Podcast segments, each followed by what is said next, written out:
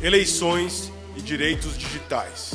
O pleito de outubro de 2022 talvez seja o mais importante desde a redemocratização do Brasil. O ponto de inflexão que a última eleição presidencial representou para a nossa democracia e suas instituições e todo o desatino autoritário que escalou em nossa sociedade sejam uma espécie de tensão permanente que coloca os direitos dos cidadãos e outras garantias em xeque. E para a agenda dos direitos digitais não é diferente. A internet não é terra de ninguém e ainda há muito a ser feito para coibir violações por ali. Sobretudo porque temos um país cada vez mais conectado, menos do que queríamos, mas sim mais conectado, com uma economia cada vez mais digitalizada e com importantes decisões e narrativas políticas sendo forjadas ali, no mundo online. Neste episódio do Batalhas Digitais, vamos discutir as questões mais urgentes para as eleições de outubro, tais quais a postura das big techs para as campanhas eleitorais, ou seja, como elas estão agindo no combate à desinformação, ao discurso de ódio. Também vamos discutir o embrólio em torno das urnas eletrônicas e também como vem atuando o Tribunal Superior Eleitoral. Mas também vamos falar aqui sobre a perspectiva do setor para os próximos quatro anos, em temas como a universalização do acesso à internet, o exercício do direito à liberdade de expressão online, a proteção à privacidade e aos dados pessoais, regulação de inteligência artificial, regulação de plataformas. E a conversa dessa vez é com Ramênia Vieira, coordenadora de incidência do Intervozes, Coletivo Brasil de Comunicação Social, e Paulo José Lara, coordenador do Programa de Direitos Digitais da ONG Artigo 19. O episódio também conta com comentário de Ana Bárbara Gomes, que é coordenadora de políticas públicas do Instituto de Referência em Internet e Sociedade de Belo Horizonte, o IRIS, a respeito da atuação da Coalizão de Direitos na Rede para esse período eleitoral. E no quadro Entidade de Luta, Priscila Gonçalves apresenta o Instituto Educa Digital. E eu sou o jornalista Enio Lourenço, da Coalizão Direitos na Rede, e esse é o episódio 26 do Batalhas Digitais, Eleições e Direitos Digitais. Vem com a gente que o Batalha já começou. Bora lá.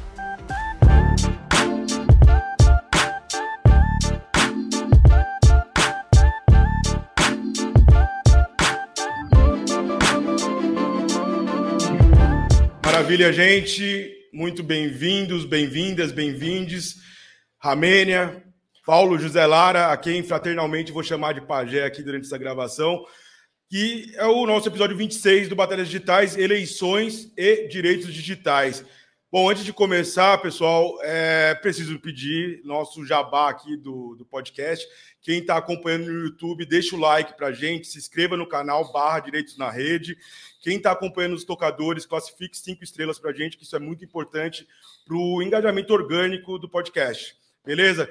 Gente boa, vamos lá. É, também agradeço aí ao Charles, que está fazendo a nossa interpretação em Libras, e Rafael, que está na técnica, Rafael do Coletivo Digital. Então, bora lá, pessoal, vamos trocar uma ideia aí, a, acho que três semanas das eleições, né, do primeiro turno das eleições de 2022, e é, os nossos, nossos direitos digitais aí, precisamos avaliar, né, o que, que a gente tem na ordem do dia, nas plataformas dos candidatos, como que vocês estão observando é, a nossa agenda aí para o próximo período. Então, essa primeira pergunta, eu queria que vocês é, dessem um panorama para a nossa audiência. A gente tem hoje mais espaço para discutir direitos digitais junto aos, aos candidatos ao legislativo ou então nas candidaturas majoritárias. Vocês acreditam que pautas como, por exemplo, a plataformização do trabalho, inteligência artificial, conectividade, liberdade de expressão no ambiente online já está entrando na, na ordem dos dias desses candidatos ou ainda é algo muito lateral, muito estranho às candidaturas? Bom, começo contigo, Ramênia, muito bem-vinda e a palavra é tua. Obrigada, Enio. Então, assim, primeiro começar como essas pautas se apresentam. Assim, se a gente for, a gente tem que dimensionar em dois lugares, né? É, o lugar da majoritária e o lugar das proporcionais. Se a gente for trabalhar com as proporcionais, você vai ter sim candidaturas que vão trabalhar cada um desses temas de acordo com seus interesses, né? Você vai ter é, candidatos a, a, deputados, a senadores que vão trabalhar Senadores, não tanto a questão da plataformização do trabalho, mas você vai ter candidatos é, a deputados, inclusive saindo desses setores, né? Pessoas que trabalharam e que fizeram essa movimentação do, dos protestos de Uber, que estão candidatas é, com, essa, com essa bandeira, né? De humanização de, é, do, das plataformas do trabalho, né? Humanização desse tipo de, de trabalho. Então, você tem esses candidatos que saem de, com essa bandeira. É, em relação à inteligência artificial, é, educação digital, conectividade, liberdade de expressão online, a gente já tem muito mais tempo é, candidatos nessa base, né, e proteção à privacidade e aos dados pessoais. Isso dentro do, da perspectiva da, das, das proporcionais, tanto para deputados quanto para senadores. Não é uma bandeira muito, assim, é, prioritária muitas vezes, né? É, ela costuma ser uma bandeira dentre outras tantas que os candidatos é, colocam no, dentro do seu guarda-chuva. E aí, se você coloca para majoritária, você já vê que essas bandeiras elas não aparecem, com exceção da inteligência artificial e da, da conectividade, elas não aparecem assim de forma tão evidente. A plataformização do trabalho ela nem aparece, na verdade, né? Ela não é falada em nenhuma da, das plataformas de governo, né, que, que foram divulgadas. A proteção à privacidade de dados pessoais, ela também não é mencionada dentro da, das plataformas. O que é mais trabalhado é a questão da inteligência artificial e de uma forma um pouco atravessada, é, no caso da Simone Tebet, fala sobre a inteligência artificial, é, falando sobre a implementação da inteligência artificial no campo, né, no caso da, das máquinas, máquinas no meio rural, é, na questão da conectividade das escolas e, e do meio rural também, é, então, são, são plataformas que, é, que ainda não estão é, completamente humanizadas dentro dos, dos planos né, de, de governo. Você tem algumas, algumas questões, tipo no, no caso do Lula e do Ciro, fala em assegurar a internet com qualidade para todo o território nacional, mas aí você fala no, no plano do Bolsonaro em, em ampliação do 5G mas você fala em ampliação do 5G quando o 4G nem chegou a todas as pessoas, ele nem funciona direito em muitos lugares, e, é, você tem a conexão ainda em 3G, né? É, então você está falando numa tecnologia sem ter ainda a universalização da, da tecnologia, né? Então a gente tem muito essa dificuldade assim de, de que essas pautas elas sejam realmente é, vistas, né, mais forte em cada tema, né? Mas você tem sim o interesse pela universalização da internet, mas você não tem cada um desses campos é, pautados dentro de uma é, plataforma maior, dentro de um, de um plano majoritário. Legal, Rá. Obrigado. Pajé, é, vamos lá, meu velho. E as suas impressões aí para a agenda dos direitos digitais nas candidaturas desse pleito aí de 2022? Manda para a gente, muito bem-vindo. Valeu, obrigado aí pelo convite. Salve, salve todo mundo que está assistindo. Enio, é, Ramênia, Charles também. Um abraço aí, pessoal da, da, da, CDR. É, acho que a Ramênia deu um bom panorama. É, eu acrescentaria algumas coisas, assim. Uh, o Brasil está numa situação tão complicada, né, que em, em momentos mais fáceis e tranquilo da política nacional, já era difícil que as pautas de direitos digitais e tecnologias constassem aí de programas de governo, de pautas políticas. É, nesse momento, a gente está numa situação tão dramática do ponto de vista econômico, social, político, né, de, de interrelações e tal, é, que é ainda mais difícil com que a gente consiga inserir esses, esses temas dentro de um debate público um pouco mais popularizado, um pouco mais né, é, massificado e etc. Uh, ah, no entanto, eu acho que a gente paga um preço por não colocar essas pautas é, no, no, topo do debate público. A gente vê hoje que questões é, estão sendo discutidas muitas vezes em regimes de urgência e, e, com uma certa celeridade, mas que já estavam na nossa pauta ou já eram questões relevantes há muito tempo atrás. Então, é, há um problema quando a gente estabelece, né, quando a gente posterga um pouco essas discussões para um momento é, posterior é, e não começa a pensar nelas no, no no, devido tempo. Então há uma necessidade, a gente trabalha para isso, para que esses temas sejam colocados aí na pauta do, do, do debate público. As questões de tecnologia, eu volto a dizer, Uh, elas são uma questão, questões necessariamente vinculadas à independência tecnológica e à soberania nacional. Recentemente teve uma carta né, de alguns acadêmicos e tal, e algumas pessoas vêm discutindo isso dentro do campo, é, de que a questão de discutir infraestrutura de, de, de internet, de telecomunicações, é, é, de base de dados, de dados pessoais, são questões de soberania nacional, de desenvolvimento econômico, desenvolvimento, inclusive socioambiental, dependendo do tipo de tecnologia que a gente está trabalhando. Então, é, são questões centrais para o desenvolvimento da economia política de um país. A gente tem que tratá-las, então, é, quanto, é, quanto tal. Então, acho que é importante a gente colocar isso como prioridade e expandir um pouco né, esses temas que a gente trabalha, que são os temas mais, é, digamos, populares dentro desse, desse, desse tópico. Claro que eles não é, eles não contemplam todas as possibilidades de debate político desse tema. Então, é, rádio digital a gente não fala mais, é, a educação e tecnologia é uma coisa super importante que tem que ser colocada na pauta, que a gente coloca também, que é uma questão que envolve né, uma série de sensibilidades e impacta aí grande parte da população. O tema da cultura digital, que foi um tema no Brasil, que o Brasil foi pioneiro durante muito tempo e que também deixou de ser pauta da, da, da política. O tema de transparência e acesso à informação, né, que em termos de digitalização a gente tem é, uma potencialidade maior de um regime de transparência ativo e passivo é, muito mais desenvolvido, e a gente viu um retrocesso muito grande nisso nos últimos anos. Então, é, tem uma série de, de, de temas aí que eu acho que é, para além desses que a gente já vem trabalhando e que estão na pauta, a gente pode é, ampliar também, né? A gente viu, é, por exemplo, produtores de videogame brasileiro entregando aí algumas pautas de pequenas e micro, microempresas e indústrias. Então, o, o, universo de videogames é super importante. Então, criptomoedas, como a, a, a Ramena já falou, a questão do trabalho e tecnologia, plataformização. Então, acho que são é, temas que já se discute um pouco na, na sociedade, inclusive no, no, no, ambiente político, mas isso não se reflete em propostas concretas, não tem se refletido é, né, num, num debruçar geral sobre a complexidade desses temas. Legal, Pajé. Aproveito, inclusive, para convidar o pessoal que está acompanhando aí o nosso episódio 26 quiser saber mais é, dessa pauta de soberania nacional e tecnologia que o próprio Pajé participou, é do episódio 15 do Batalhas Digitais, que a gente tem a participação do Pajé com o Dave Kuhn, que é um servidor do SERPRO, e o nome do episódio é Dados Pessoais Brasileiros. Mas vamos adiante, precisamos falar de eleições aqui.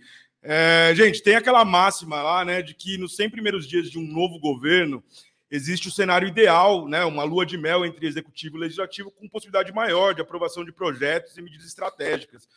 Então, conjecturando que a partir de 1 de janeiro de 2023 a gente tem um novo governo, se assim é, todas as forças metafísicas quiserem, é, o que teria de mais urgente aí na ordem do dia de direitos digitais, na nossa agenda, para ser aprovado? De repente, o 2630, regulação de plataformas, regulação de IA, é, alguma medida de universalização do acesso? O que, é que vocês acreditam que estaria mais maduro para a gente conseguir aprovar é, nesse momento estratégico? Ramênia, contigo. Eu queria fazer só uma ressalva em relação a esses 100 primeiros dias. Assim, eu não acho que vai ser um, uma lua de mel. A gente tem assim uma expectativa que venha uma coisa boa dessa, dessa eleição.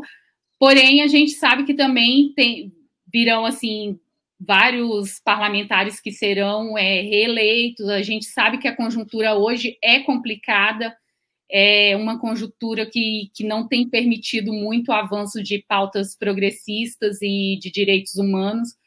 E então a gente sabe que não vai ser uma lua de mel assim tão, tão fácil.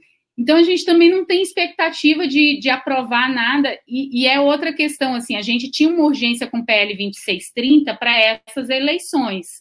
A gente quer sim regular as plataformas. E agora a gente vai para um debate mais aprofundado sobre essa regula regulação das plataformas. E sobre o, a inteligência artificial, é a mesma coisa, né? A gente teve uma preocupação muito grande como o, o marco da inteligência artificial, ele tramitou dentro da Câmara, ele tramitou muito rápido, de uma forma assim, sem, sem diálogo com a sociedade, muito acelerado. Chegou no Senado, nós tivemos um pouco mais de diálogo com, os senadores e com, com os assessores do Senado. Então, assim, são temas muito caros à sociedade civil e que a gente precisa de um debate mais aprofundado. É claro que a gente precisa, sim, de uma regulação e a gente precisa debater isso com, de uma forma mais séria. E agora, como a gente tem esse tempo maior, é claro que a gente vai aproveitar esse tempo para incidir não só nesses temas de regulação das, plata das plataformas e no marco do, da inteligência artificial, mas também sobre a elaboração e a criação de novas políticas públicas é, dentro do, da universalização de acesso e também é, incidir sobre a efetivação do cumprimento de leis que já existem, como a Lei Geral de Proteção de Dados e o Marco Civil da Internet, que vem sido reintegramente é, corrompidos por várias é, várias frentes, né? Assim, vários projetos, inclusive de dentro do governo federal, que fazem com que essas leis não sejam efetivadas. E você, Pajé, o que, que, você acha aí? 100 primeiros dias, tem jogo? É, temos alguma coisa que podemos avançar de imediato na agenda dos direitos digitais, nesse, num futuro governo diferente do que há hoje? É, sobre, sobre o início de uma próxima legislatura, eu acho que tem duas questões que vale a pena a gente ficar de olho, né? a Ramênia comentou já sobre o PL 2630, que é uma legislação que era necessária, embora né, a gente estivesse trabalhando para aprimorá-la, mas era uma legislação importante para é, que a gente pudesse conviver com ela nesse período eleitoral e dar para a gente mais segurança sobre procedimentos relacionados à desinformação, responsabilização de plataformas, responsabilização do poder público, etc. Isso tende a voltar.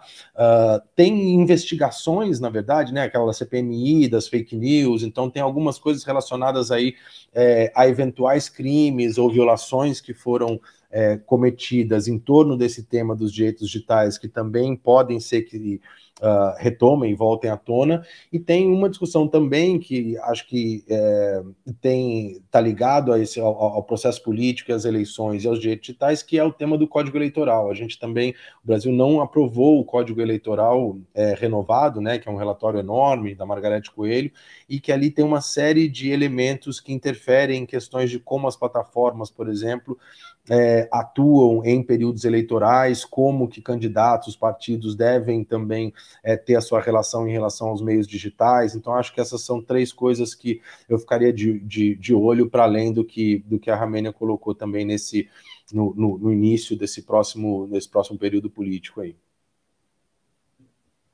Beleza. Ramênia, você queria complementar também essa última questão? Isso, Tinha um detalhezinho, só... né? É um detalhezinho que eu esqueci assim de colocar é que a gente tem assim também uma perspectiva de incidir em algumas questões que já estavam sendo colocadas dentro do Congresso Nacional, como alguns projetos de lei que querem é, mexer no Fundo de Universalização dos Serviços de Telecomunicações, o, o FUST, né? E, e que a gente tem trabalhado para que ele se que ele seja realmente utilizado para uma infraestrutura de internet para todos, né? Universalização da internet para todos, e não para universalização da internet para máquinas, né? Como está sendo colocado em vários PLs que têm é, sido pauta dentro da Comissão de Ciência e Tecnologia.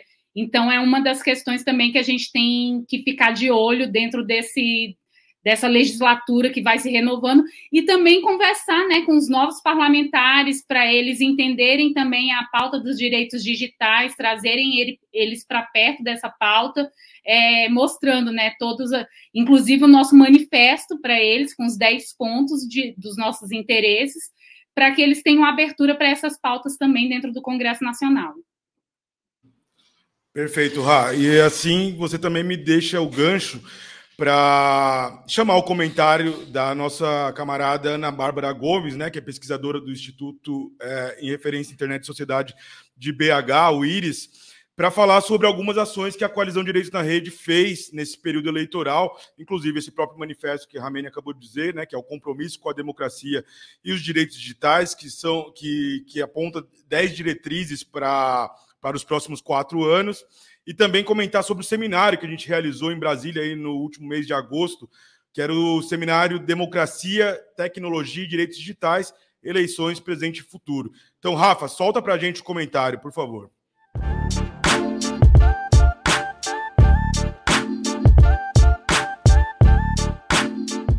Seminário que aconteceu no último dia 25 em Brasília foi uma oportunidade importante de reunir diversos setores engajados no fortalecimento dos direitos digitais para conversarem e compartilharem as suas perspectivas sobre o presente e o que enxergam como o futuro, né? Como, quais são os próximos passos.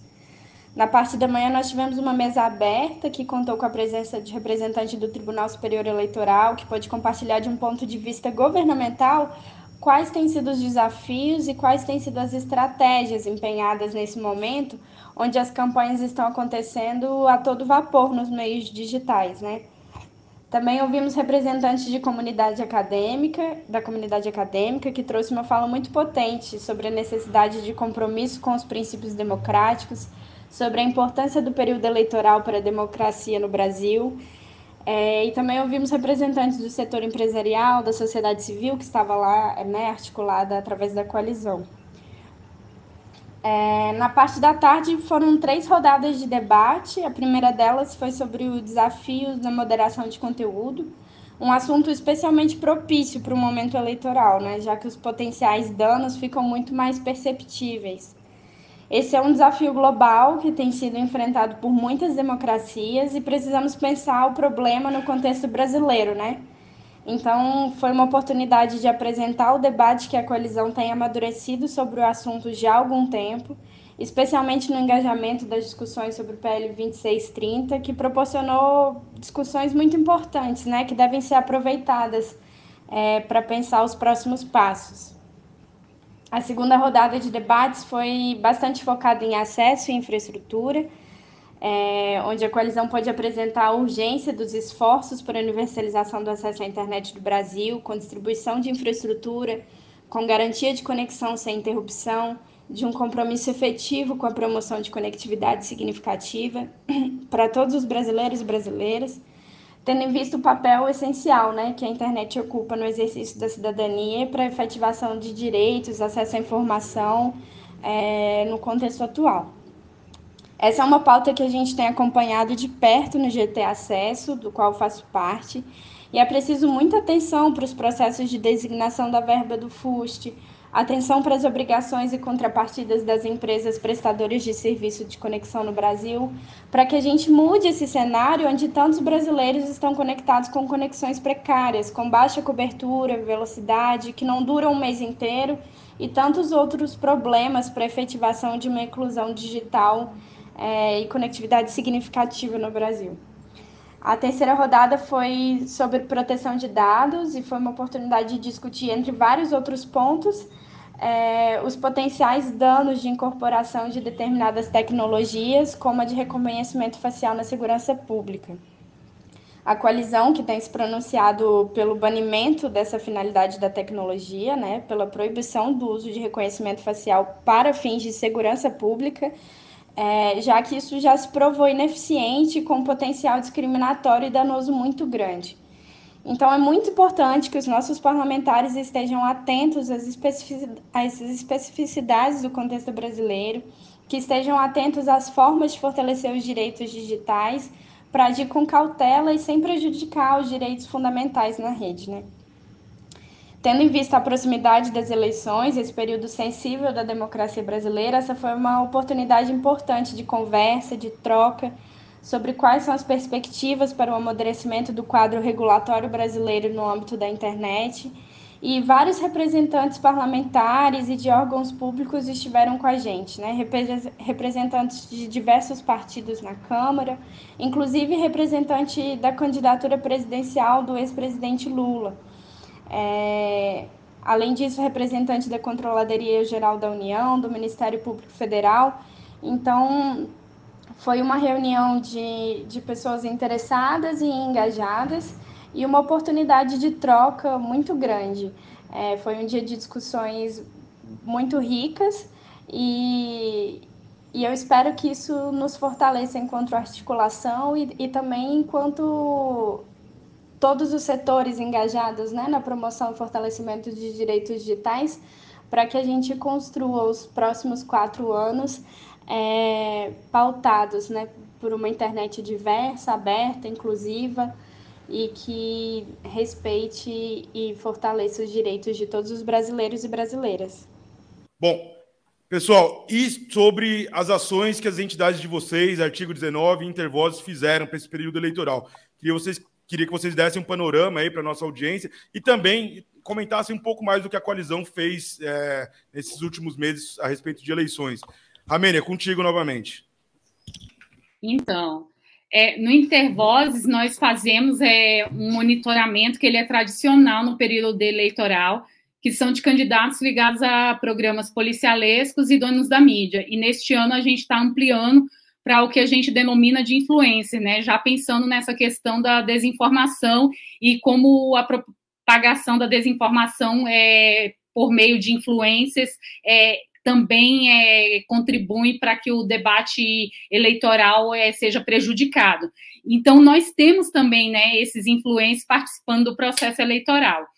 Então, a gente está fazendo essa pesquisa. A gente vai fazer também uma atualização do livro Fake News: Como as plataformas enfrentam a desinformação, que é uma pesquisa que foi realizada em 2020 para analisar se as plataformas estavam aplicando medidas efetivas de combate à desinformação na internet é, a pesquisa foi de 2020, né? E agora a gente vai atualizar para 2022, se alguma coisa mudou, né? Com, com aquele olhar para como foi as eleições de 2018, que foi muito, é, muito forte a presença da desinformação nas redes sociais. É, outra questão que a gente está trabalhando também, que aí é um projeto mais focado, é um projeto de combate à desinformação na região amazônica que é um projeto com outras entidades da região ali da, do, do Amazonas, é, que quer trabalhar também a desmonetização de canais que são que costumam propagar é, desinformação e discurso de ódio na região amazônica. É isso. Pajé e artigo. Então, a gente teve, né, acho que uma série de organizações aí se debruçaram em torno do tema das eleições, nunca é demais reforçar que são talvez as eleições mais importantes dessa geração, então é, acho que corretamente a sociedade civil se mobilizou muito para atuar é, nos aspectos que lhes cabem, né, da, dessa, desse, desse período eleitoral, dessa, desse evento né, da, da, democracia. Então, artigo não diferente disso também promoveu uma série de atividades. Eu acho que uma das coisas importantes foi o lançamento de é, dois guias, né, uma, uma, uma, cartilha de participação eleitoral focado no, no, no, na camada mais jovem da população, que entrou junto com, também com a, com, a, com a campanha do TSE sobre é, jovens de 16 a 18 tirarem títulos, e um pouco também de esclarecimento e conhecimento sobre é, o que fazem os cargos eletivos que a gente vai votar nessas eleições, como que se deve fazer, qual, como você identifica propostas uh, que estão aliadas aí aos princípios de direitos humanos para escolher é, candidatos. Então, teve né, um trabalho de, uh, de publicização de algumas informações que são importantes do ponto de vista é, da defesa e da promoção da liberdade de expressão. Além disso, um roadmap para participação política com foco é, em protestos é, e em manifestações também, né? Um tipo de monitoramento que o artigo 19 sempre faz dentro aí do escopo de participação democrática, é, é, oferecer linhas de, de atuação para que essas manifestações e ocupação do espaço público também possam ocorrer com a garantia é, de direitos. Especificamente em relação à tecnologia e direitos digitais, a gente tem tem um projeto que a gente está chamando de tecnologias da democracia ou tecnologias do voto, que é se debruçar um pouco sobre como a tecnologia digital e eletrônica pode fortificar é, os processos de escolha democrática, participação democrática, né? A gente, claro, acho que a gente vai falar um pouco sobre isso, mas teve um grande debate, uma grande confusão em relação ao sistema eleitoral brasileiro, as tecnologias utilizadas, o voto impresso, a urna eletrônica. A gente está tentando observar isso não só de uma maneira comparativa, para ter uma análise das tecnologias utilizadas, mas também tentando pensar de que maneira a gente pode efetivar a utilização dessas tecnologias em outros processos participativos, não necessariamente no âmbito nacional, mas no âmbito de pequenos conselhos, de municípios, de políticas públicas. Então há uma potencialidade grande. Nesse sentido, é, a gente tem essa ação de uma publicação que vai ser feita também de, para depois das eleições tem uma pesquisa sobre a percepção do, das fundações dos partidos políticos sobre políticas públicas de tecnologia, que a gente acha importante ter esse mapa, né, de saber né, quais temas estão sendo mais debatidos, quais que o pessoal sabe mais, qual tipo de posicionamento que está tá mais solidificado. Então, acho que nesse sentido, o último ano vem sendo um, um, um acho que um, um, um, período de bastante movimentação em torno desse sistema de tecnologia, não diferente também das organizações da sociedade civil. Bom, gente, é, vamos explicar aqui. A gente teve um pequeno problema técnico e esse Batalhas Digitais, episódio 26, está sendo gravado em duas partes.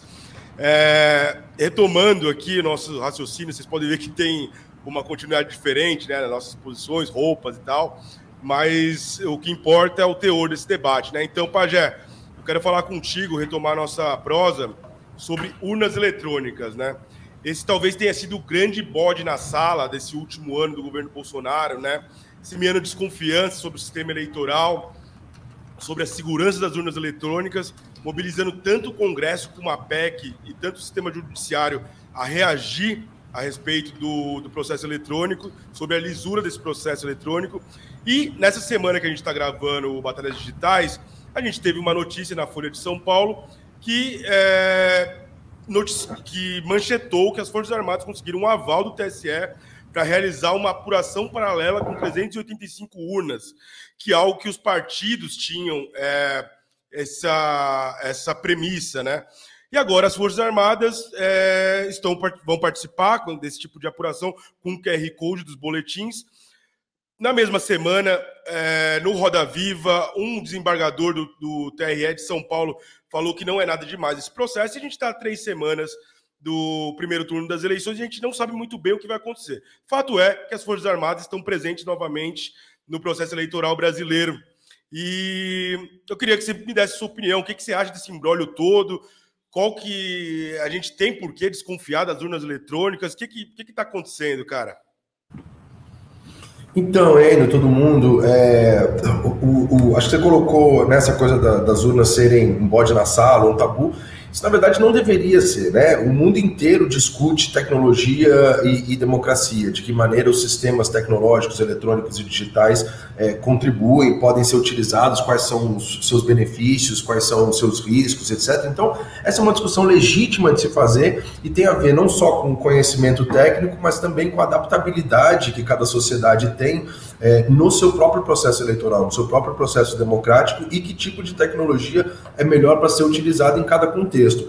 O que gerou né, toda essa confusão que a gente vem é, observando desde, acho que Desde 2018, na verdade, quando houve já um questionamento sobre o resultado final das eleições, depois isso se intensificou. 2014, desculpa, o questionamento foi de 2014, depois em 2018 a gente teve também, em 2020 houve um problema na, é, na totalização, um atraso, em 2021 isso estourou, né, com, com essa com a argumentação da utilização do voto impresso, como você mencionou, a PEC 135 de 2019, da, da, da deputada Bia Kicis, é, então, o, o, o, problema do que aconteceu no Brasil, né, na nossa perspectiva, e o artigo 19 vem trabalhando com essa questão de tecnologias de voto, é que justamente o que vem acontecendo é a quebra do pacto social em torno das eleições. As eleições são é, feitas de diferentes maneiras em diferentes partes do mundo. Em alguns lugares você tem voto por correio, outros você tem voto impresso, outros você tem votos híbridos, né, com utilização de tecnologias e também votos é, por papel. Então, isso depende muito. A única coisa que tem que ser fixada é justamente esse, esse, esse pacto social em torno da legitimidade, das regras do jogo e de como isso vai se dar no no processo eleitoral. É, rapidamente, nunca houve. Primeiro, é, nenhum sistema eletrônico ou digital é 100% seguro e pode se dar 100% de garantia da sua segurança. Isso é um fato, todo mundo sabe disso. Mas é também fato de que nenhum sistema analógico também é, né, é necessariamente 100% seguro e 100% né, confiável. O que a gente tem uh, no, no Brasil como evidências concretas é de que, primeiro, não há provas de que houve qualquer é, fraude no histórico da utilização das urnas eletrônicas brasileiras. É, e, e, a outra coisa é que o, o, o, próprio sistema eletrônico apresenta uma série de é, procedimentos que são né, assim, continuamente é, verificados por, por conhecedores, por academia, por técnicos do TSE, etc. É completamente inviável, é, segundo a arquitetura atual, alguém, através de ingerência no sistema eletrônico, conseguir alterar o resultado de uma eleição. Isso não quer dizer que a gente não tem que ficar sempre atento em relação é, às melhorias no sistema, às tecnologias, etc. O que, última coisa, só para a gente continuar depois, é que o que a gente aprendeu muito nesse processo foi é, justamente a arquitetura e a formação de campanhas de desinformação. Né? Então, o que aconteceu em 2021 em torno uh, dessa campanha do voto impresso foi muito ilustrativo de como se constrói é, é, peças e campanhas de desinformação. Então, há algumas, né, o, e, e, o procedimento é mais ou menos assim: pega-se é, elementos de verdade, elementos com evidência que você pode comprovar, e monta ali um tecido que é todo falacioso. Então, há é, urnas eletrônicas que se utilizam de, né, do que a gente chama de registro físico do voto, que é o, o voto impresso, sim, ah, isso é comprovadamente seguro nos lugares onde são utilizados, sim. Há estudos que demonstram que precisam determinadas é, é, melhorias e que melhorias nas urnas eletrônicas brasileiras foram feitas, sim, também.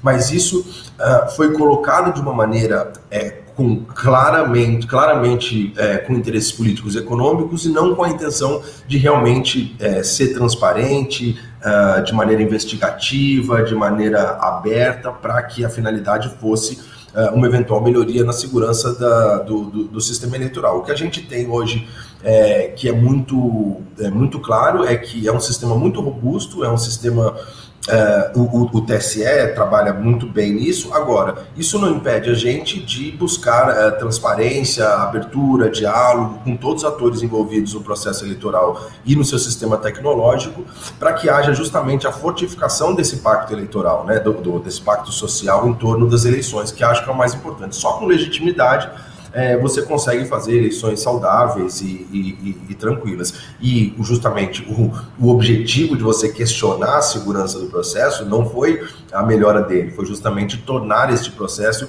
mais frágil para que houvesse eventualmente uma tentativa de, é, de ruptura ou de questionamento, justamente nesse período tão é, delicado que a gente está vivendo. Ah, eu não sei se o não sei se você quer que eu fale rapidinho, falei demais, mas eu não sei se quer que eu fale um pouco dos testes de integridade da coisa dos militares, ou se a Ramênia quer também falar, desculpa, falei mais esqueci dessa parte da pergunta. Manda ver, manda ver, aproveita aí, cara. Só rapidamente falando sobre a, a questão da reportagem de, né, da, dessa semana, sobre os testes de integridade, o que a gente chama né, de apuração paralela ou votação paralela, a, o, a, gente até fez um, um, texto, artigo 19, colocando algumas questões importantes. O fato é que uh, Dessa vez, ah, não só os boletins de urna, que são né, o resultado impresso que saem das urnas no, no final da, é, da, da, votação da sessão, depois do fechamento da votação, é, você vai ter a possibilidade de verificar o resultado de cada urna, que é o processo que a gente chama de apuração, não só por esse QR Code, verificando o boletim de urna, mas também ele vai ficar disponibilizado na internet pela primeira vez, é o que o TSE promoveu. Então, ao mesmo tempo, a, no dia da votação, é, através de uma amostragem das urnas, uma votação paralela, que aí é feita sob controle do TSE e que uh, sorteia aleatoriamente algumas urnas pelo país, com uma amostragem uh, que dá um resultado bem seguro em termos né, de, de, verificação da integridade das máquinas. Uh, e isso é feito aí sim com voto impresso, né, quer dizer, duas vias, um voto na urna e um voto, é, um voto na urna eletrônica e um voto em papel, para você verificar se o que a urna é, computou é, é, equivalente aos votos em papel, e isso é feito numa amostragem para testar justamente com 99,8% de confiabilidade de que os sistemas da urna estão íntegros. Né? Isso é feito pelo TSE. O que se noticiou uh, é que o, o, o, os militares, as Forças Armadas, fariam uma apuração paralela, mas utilizando-se do QR Code. Então, isso é uma coisa que qualquer um pode fazer, ou seja, no final do do, do, do, processo do fechamento da sessão, você tem lá uh, todos esses boletins de urna, onde você pode contar os votos manualmente, você pode tirar a foto do QR Code, e isso possibilita para o futuro é, totalizações, né, porque a totalização é o, o, o processo de soma final das apurações das urnas, já aplicados os quocientes eleitorais, enfim, todas as regras que determinam aí quem vai ser eleito e quem não vai ser eleito. Então a totalização dá para ser feita por um pool de imprensa, por universidades, etc., daqui a um tempo, quando a gente estiver preparado para isso. E aí, claro, acho que isso todo mundo concorda, as eleições e o processo eleitoral têm uma autoridade essa autoridade é constitucionalmente estabelecida, é o Tribunal Superior Eleitoral, e as Forças Armadas só podem atuar de acordo com o que é requisitado pelo Tribunal Superior Eleitoral para que elas atuem, que é importante, que é a custódia das urnas, enfim, fazer chegar toda a logística é, no norte do Brasil, em locais de difícil acesso, fazer a proteção de fronteiras, enfim, o, o, o papel do, das Forças Armadas nunca deve ser de interferência, de ingerência ou de opinião no processo eleitoral, que é tem ali toda a sua, a sua regra e a, através dessa que eu acho que a sociedade brasileira tem que fortalecer aquele pacto social que eu estava falando. Maravilha, perfeito. Pajé, Ramênia, quer comentar a questão das urnas eletrônicas? Rapidinho, é, é assim, só reforçando, assim, Pajé tem acompanhado bem esse processo, o artigo 19 está nesse processo das auditorias da, das urnas, então, assim, eles têm bastante propriedade, conhecimento, assim, para falar dessa questão da transparência, mas reforçar uma questão que as Forças Armadas sempre estiveram nesse processo eleitoral, né? E então, assim, elas sempre estiveram ali naquele, naquela questão de estarem levando as urnas para os locais, garantindo que elas cheguem, cheguem nos locais. Então, a gente não pode também reforçar que, que as Forças Armadas estão. Não, elas continuam no processo eleitoral o que a gente tem que garantir é que tenha isonomia nesse processo, que elas não fiquem é, comprando um discurso de uma parte dos poderes, já que é, as Forças Armadas elas têm que garantir os três poderes, né? Elas constitucionalmente elas estão para ter essa, essa questão de garantir o, o equilíbrio entre os poderes, né? Então, é, é, é esse direito da, das Forças Armadas é o mesmo direito que também os partidos políticos terão no final, e é a garantia da lisura política. E o que a gente quer, toda a sociedade civil, é mais transparência no processo eleitoral, e não só no processo eleitoral, mas em todo o processo político, né? É isso. É, muita transparência. Se a gente for, falar, for lembrar o que aconteceu nesse último ano aí, né? Tem, tem tanta coisa secreta aí, né? Nesse tempo, né, gente? Mas vamos que vamos. Pessoal, é, antes do último bloco, vamos chamar o nosso quadro Entidade de Luta, que é o espaço onde a gente apresenta as 52 organizações que compõem a Coalizão de Direitos na Rede. Nesse episódio, é Priscila Gonzalez, que apresenta o Instituto Educa Digital. Rafa, solta para a gente aí, por favor.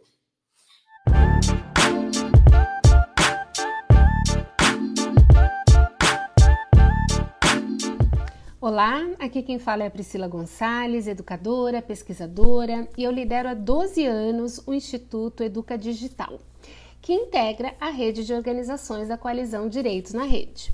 Nosso foco são os letramentos digitais diante de uma sociedade em constante transformação. Não se trata de olhar a tecnologia como mero objeto a ser usado ou explorado pelo ser humano, mas sim compreender criticamente como nós, seres humanos, somos influenciados pela tecnologia. Nossos modos de ser e estar no mundo, nossos comportamentos, nossas relações sociais e de convivência, e acompanhar as mudanças pelas quais a cultura digital vai passando.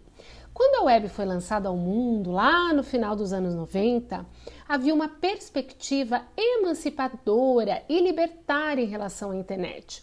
Uma visão que hoje não mais se sustenta uma vez que temos um cenário digital tomado por grandes plataformas que pertencem praticamente às mesmas empresas de tecnologia que prosperam com o uso de dados gerados por uma sociedade cada vez mais hiperconectada. Nesse sentido, nós atuamos na formação de educadores e gestores a partir da combinação de três eixos: educação, tecnologias, assim mesmo no plural, e direitos digitais. Também desenvolvemos estudos e pesquisas aplicadas em parceria com entidades como a Unesco, o CGIBR e também com núcleos e grupos de pesquisa de universidades brasileiras e estrangeiras. Uma de nossas principais frentes é a iniciativa Educação Aberta, uma ação ativista que é, ao mesmo tempo, um grupo de pesquisa do CNPq pela Universidade de Brasília. A educação aberta é um movimento global que promove a disseminação de práticas educativas flexíveis, valorizando a autoria docente e incentivando o compartilhamento de materiais e recursos com licenças abertas de direito autoral. A iniciativa Educação Aberta tem diversos projetos. Um deles é o Relia, Relia.org.br, um referatório de recursos educacionais abertos, os chamados REA. Tem também o Escolha Livre, escolhalivre.org.br, um guia de soluções tecnológicas em código aberto, como escrita colaborativa, videoconferência e até redes sociais alternativas às mantidas pelas grandes plataformas comerciais. Em 2020, nós lançamos a plataforma aberta e gratuita Pilares do Futuro, Pilares do Futuro.org.br, que promove o compartilhamento de boas práticas educativas entre educadores sobre como abordar questões como essas de cidadania digital, considerando os letramentos críticos no contexto contemporâneo. Bom, gente, desinformação, fake news e campanhas online, né? Eu queria a opinião de vocês sobre é, depois de uma eleição de 2018 muito conturbada, né, sobre o papel das big techs, 2020, é, talvez com um pouco mais de correção. 2022, muito marketing das big techs sobre é, a responsabilidade delas né, nesse processo, falando sobre parcerias com, com tanto com o TSE como também com agências de checagem. Eu queria saber de vocês se, de fato, as Big Techs estão mais responsáveis nesse momento, nessa campanha de 2018, após tanta pressão, né, tanto da sociedade civil, quanto do judiciário, legislativo, setor privado, intelectuais, tantos atores que se mobilizam desde 2018 para que não aconteça de novo aquela, enfim, né, aquelas campanhas de de disparo em massa, né, que foram verificadas, ou então a própria propaganda online que não era regulamentada naquele momento. Então, começo contigo, Ramene, as Big Techs estão mais preparadas, são mais responsáveis na campanha de 2022 ou ainda tem muito a ser feito? Muito a ser feito ainda tem, né? Porque, mas a gente também não pode dizer que não houve progressos do, da eleição de 2018 para cá, né? A gente está mais preparado do que antes, mas ainda muito insuficiente em certa medida até descompromissado, assim, porque o papel das big techs é, seria ter uma regulação mínima, só que como a gente não avançou isso numa lei, é, a autorregulação não funcionou no Brasil, né? Essa, essa é a questão. Então, é, é uma questão que a gente trabalha e aí a gente trabalha com níveis de, de responsabilidade você vai, você vai olhar ali como a meta está trabalhando isso. Acho que a meta tem até se esforçado em algumas questões. É, meta que pega ali Facebook, Instagram, é, esqueci agora a outra. WhatsApp. WhatsApp.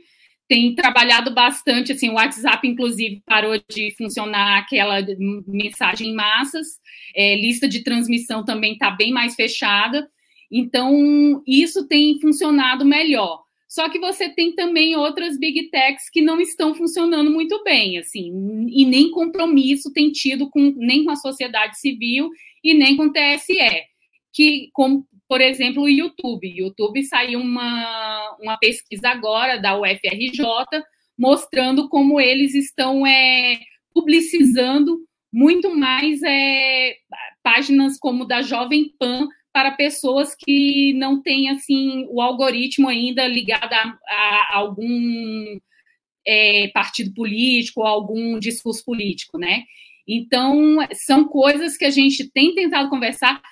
A abertura tem existido a partir de, de pelo menos a, as conversas terem sido feitas, né? Tipo, as, é, as entidades têm conseguido conversar com essas, com essas plataformas, falar das suas preocupações e algumas, inclusive, falar: não, vamos, vamos fazer isso, vamos tentar amarrar algumas questões, deixar mais evidente o que, que é o que, que é discurso eleitoral ali, porque algumas questões dentro do, do próprio Facebook, quando você faz impulsionamento, não ficava muito claro se era é, discurso eleitoral ou se era apenas uma publicação e, e, isso tem sido feito a nível também estadual, porque antes era só nacional, né? Então, essas coisas eles têm escutado da sociedade civil e eles têm trabalhado, porém, muito aquém do que a gente deseja. Um exemplo é da transparência que a gente acabou de colocar, né? Que, que é um, um exemplo que a gente tem que ter em tudo, né? É a transparência da gente nem saber quantas pessoas que falam português é, trabalhando dentro dessas plataformas. A gente não sabe quem faz a moderação, como é feita essa moderação, é, e, e, e, a questão da própria lei, né? O, o tribunal ele trabalha a partir das leis que existem. E como não, o PL 2630 não avançou, existem coisas que não são, que não estão dentro de uma lei. Então, também as big techs elas não podem é, começar a moderar conteúdo limitando a liberdade de expressão, né? Elas têm que trabalhar com as leis existentes. Então, é, é uma preocupação que a gente tem e a gente acha ainda que tem muito ainda a ser resolvido, que só vai ser resolvido a partir de uma regulação das plataformas. Porém, já avançou muito de 2018 para cá. Mas a gente ainda tem também algumas outras plataformas que estão surgindo que a gente sabe que vai ter mais, alguns problemas. Porque antes a gente tinha ali WhatsApp e Facebook, eram as duas ferramentas que, que tinham mais problemas. Hoje a gente tem o Telegram, a gente tem ali o TikTok, que a gente fala bastante do TikTok, mas a gente tem o Kawaii também, que ainda é uma ferramenta muito desconhecida para a maioria de nós, assim, de, de questão de políticas mesmo, e também de, de, de, questão de com quem você fala dentro do, do Kawaii, sabe? Assim, com quem você se reporta, para quem você faz os questionamentos. Então, são questões que a gente precisa avançar para ter uma regulação total e não ter que estar tá conversando, dialogando com cada plataforma cada vez que surgir um problema, né? Legal, Amênia. É, você disse essa questão da língua portuguesa, me fez recordar da presença da Francis Haugen no Brasil, né? Ela inclusive disse que isso seria determinante para ter eh, um processo de moderação melhor se tivessem mais pessoas de língua nativa dentro da meta para para fazer essa, enfim, esse acompanhamento de moderação de conteúdo, para discurso de ódio, desinformação. E Pajé, sua opinião, cara, melhorou? As big techs estão mais alinhadas a um novo tempo, estão mais responsáveis com o a, a eleição brasileira, o processo eleitoral brasileiro? O que você acha? Muito rapidinho, que a Menina deu um panorama super bom né, sobre a atuação delas. É, só acrescentar algumas coisas. Uh, o, o, o, modelo de negócios né, e, e, e, a atuação de grandes empresas não podem balizar a nossa atuação em relação à defesa da liberdade de expressão, em defesa da, da democracia, etc. O que eu vejo algumas vezes é que se dá uma centralidade, um poder de arbítrio a essas plataformas que não pode é, que não pode ser delas, né? Tem que a gente tem que é, considerar o sistema de justiça, tem que considerar a própria sociedade, a maneira como ela se, se se organiza politicamente, socialmente e tal. Então, às vezes, eu fico pensando, né, vale a pena a gente se debruçar tanto, né, o esforço que a Coalizão de Direitos da Rede faz, por exemplo, de conversar com as plataformas, de tentar colocar, um, né, seja limite, seja defesa de princípios, etc. Então, isso me, me, é, me preocupa um pouco no sentido de dar elas uma importância muito grande, elas já têm um poder muito grande. Né? Tem é, uma, uma, uma, uma da artigo 19 que a gente deve lançar em português é, no ano que vem, que chama Taming the Big Techs, então é domando as, as, as, Big Techs, né? Que tem uma proposta que é interessante, que eu acho que ajuda a gente a pensar, que é você fazer a separação entre uh, a, a, empresa que oferece o serviço e quem faz o, o processo de curadoria da informação. Ou seja, como há uma transparência muito pequena em relação o algoritmo que faz as recomendações, o feed, é, como que se ganha dinheiro, é, quais são os jornais que aparecem, o tipo de notícia que aparece, é, é, a gente acha que é interessante você separar quem hospeda esses serviços de quem faz justamente essa curadoria. Você deve ter a liberdade de dizer, olha, eu quero receber isso, eu quero receber aquilo, isso não ser uma coisa automatizada, completamente uh, uh, sem transparência, feito por uh, né, uma configuração tecnológica que tem claramente um objetivo de lucro e de ganhar dinheiro. Então, uma das saídas, e essa é uma situação super, hiper complexa, uh, tem que ser pensar também uh, de, de, de, tirar parte da responsabilidade ou parte dos features né, das, dessas grandes plataformas de modo que elas não tenham poder sobre toda a cadeia desta camada de conteúdo, ou seja, hospedam serviços, fazem curadoria, é, dizem o que é e o que não é desinformação, colocam ou não colocam tags sobre conteúdos políticos e de interesse público, quer dizer, elas têm um, um, um poder extremamente grande é, dentro do debate público nessa área. Então, acho que medidas que não só diminuam né, essa, esse grande poder que elas têm, mas também medidas de fazer com que a internet seja um ambiente mais diverso, com criação de outros serviços que possam ser utilizados para a gente sair da dependência dessa plataforma dependência aí que a gente tem, acho que são coisas interessantes também e no médio prazo ajudam muito ao, ao combate a essa desinformação. Legal, cara.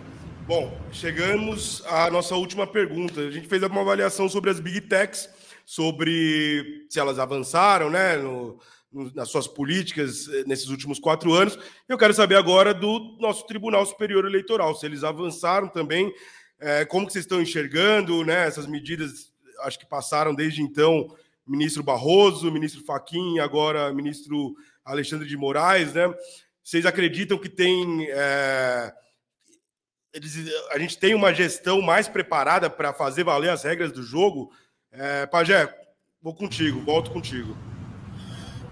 Acho que a primeira coisa é reconhecer o que o Tribunal Superior Eleitoral tem feito nos últimos meses, nos últimos anos, nos últimos mandatos, em relação a uma intensificação da sua transparência, é, do seu trabalho, do seu diálogo com a sociedade. Ele tem criado uma série de mecanismos, uma série de canais de comunicação com vários atores, vários né, setores e tal, que tem sido extremamente importante, relevante e tem dado muita informação para a sociedade acerca de como ele funciona, qual é a sua responsabilidade, quais são suas ações, etc. Então, há, acho que sim, um grande avanço do ponto de vista uh, da, da, transparência e da, da, participação e da interlocução entre o Tribunal Superior Eleitoral e a, e a sociedade. Mas isso veio é, com uma razão, né? Veio porque o Tribunal Superior Eleitoral foi, tem sido muito atacado, o sistema de justiça, os tribunais superiores, o STF, etc., é, por conta de um, uma, uma tendência política, né? Muito ligada aí ao, ao, ao governo Bolsonaro e tal. É, a gente tem que também pensar que a nossa posição em relação é, ao sistema de justiça, a qualquer um dos poderes, também tem que ser crítica. A sociedade civil, a academia, então a gente tem que ter a liberdade de criticar de maneira né, correta, sem ataques, claro, sem saída do, do, do, que seria uma crítica construtiva, um debate público, mesmo que ele seja uh, bem firme, né, incisivo, mas a gente tem que ter essa capacidade. E o sistema de justiça brasileiro, a gente já observou uma série de equívocos, uma série de, né, de posicionamentos questionáveis nos últimos anos. É o judiciário brasileiro é um poder muito uh, grande, muito, que tem muitos recursos, tem, né, consegue se utilizar aí da, da, da sua prerrogativa para é, ter uma série de, de, de atuações em relação à sociedade. Então, nada impede a gente de criticar esses poderes, mas é, chegamos no limite né, do, do, do desse, dessas críticas quando a gente é, observa ataques completamente questionáveis que têm a ver, na verdade, com a intenção é, de macular instituições e pessoas, enfim, isso tudo que a gente vem uh, observando em relação a, a uma, uma, parte da, da, uma parte da sociedade brasileira vinculada à extrema-direita é absolutamente lamentável. Para terminar, eu acho que assim, o, o, o TSE aprendeu com isso e tem atuado muito bem em relação a reconhecer o seu papel e fazer com que ele busque essa legitimidade e a retomada desse pacto social que a gente já falou é, anteriormente uh, e, e, e, e, reafirmar, né? Ele é uma instituição que tem 90 anos, ele nasce, inclusive, para tirar a responsabilidade das eleições do Poder Executivo, que é uma coisa absolutamente saudável e necessária. Quer dizer, não é o Poder Executivo que tem que cuidar das eleições. Então, quando ele nasceu há 90, há 90 anos atrás, ele, ele tinha essa função de ser um, um agente na autoridade eleitoral neutra é, e que é diferente em cada um dos países, mas esse é um pressuposto fundamental. Quem organiza as eleições, quem julga os processos eleitorais, não pode estar vinculado ao poder constituinte do momento, ao governante, etc. E mesmo nas épocas, o Brasil tem uma característica né, completamente maluca de, de, da democracia ser exceção na história brasileira. Nós temos mais períodos autoritários do que períodos democráticos. Mesmo nos períodos autoritários, o TSE é, foi legitimado como autoridade eleitoral. Houveram algumas eleições né, em, em, períodos autoritários, etc. E ele nunca foi é, questionado, até porque você tem ali técnicos super bem preparados, tem recursos para isso, enfim, tem a gente tem poder criticar, eu acho que tem alguns aspectos que merecem críticas de observação, mas qualquer crítica nesse ambiente que a gente está vivendo, né, de, de, de extremo ataque às, às, às, instituições, de tentativa de ataques à democracia, é, não são, não são é, bem-vindos. Acho que uma das estratégias é essa, observar é, a coisa é, a, democracia se consolidar para aí a gente voltar a ter um ambiente de normalidade para poder fazer as nossas críticas ao poder, como a gente é, sempre fez e, e, como é saudável numa sociedade democrática. Beleza, Pajé. Ramênia, gostaria de comentar sobre a atuação do TSE? Não tem muito o que acrescentar, Pajé deu um panorama geral aí do, que, do trabalho do TSE que tem trabalhado assim para responder mais rápido às demandas, né? E isso tem sido importante também. E, e, também tem conversado, dialogado com os vários setores envolvidos na eleição, inclusive para que esse processo eleitoral seja o mais tranquilo possível, né? Então, eu acho assim que o TSE está fazendo o papel dele, assim. Então, não tem muito. Maravilha, é isso aí. Xandão, contamos com você, viu, nessa eleição. É o que a gente espera. Gente boa, maravilha. Adorei essa, esse nosso bate-papo aqui no Batalhas 26, eleições e direitos digitais. É, Ramênia, então eu vou deixar um minutinho final para suas considerações. Se quiser indicar algum trabalho, quiser, enfim, mandar um salve, esse é o momento, tá? E já agradeço de antemão sua presença, sua disponibilidade de tempo e muito obrigado, viu? Venha mais vezes. Eu que agradeço, agradeço o convite, o espaço para a gente falar desse importante tema que é o direito digital no processo eleitoral. Agradecer as parcerias nesse programa, com o Pagé da Artigo 19, com você, Enio, com o Charles, que teve no primeiro dia, e o Vinícius aqui do Educa Libres, que possibilitaram que a gente tenha uma conversa mais acessível e todas as pessoas aí que estão assistindo e acompanhe as páginas do Intervoz, a gente está ali no Instagram, no Facebook, no Twitter e na página intervozes.org.br.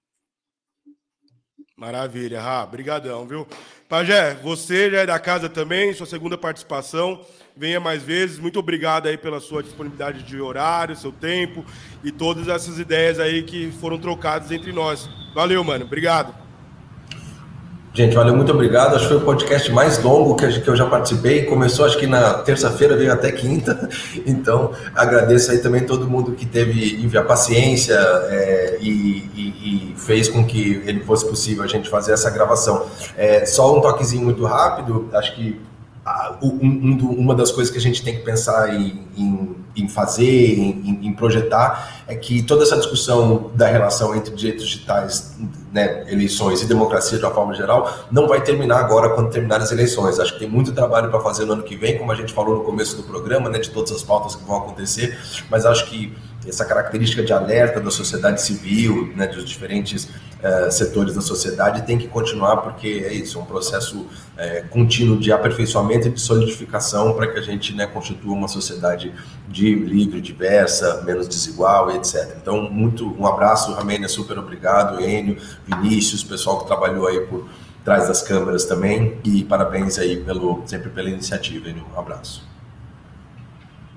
Obrigado, Pajé. Valeu, Vinícius. Valeu, Charles, que começou o nosso programa na, na interpretação. Todo o pessoal do Educalibras, essa parceria aí que já está com a coalizão há algum tempo.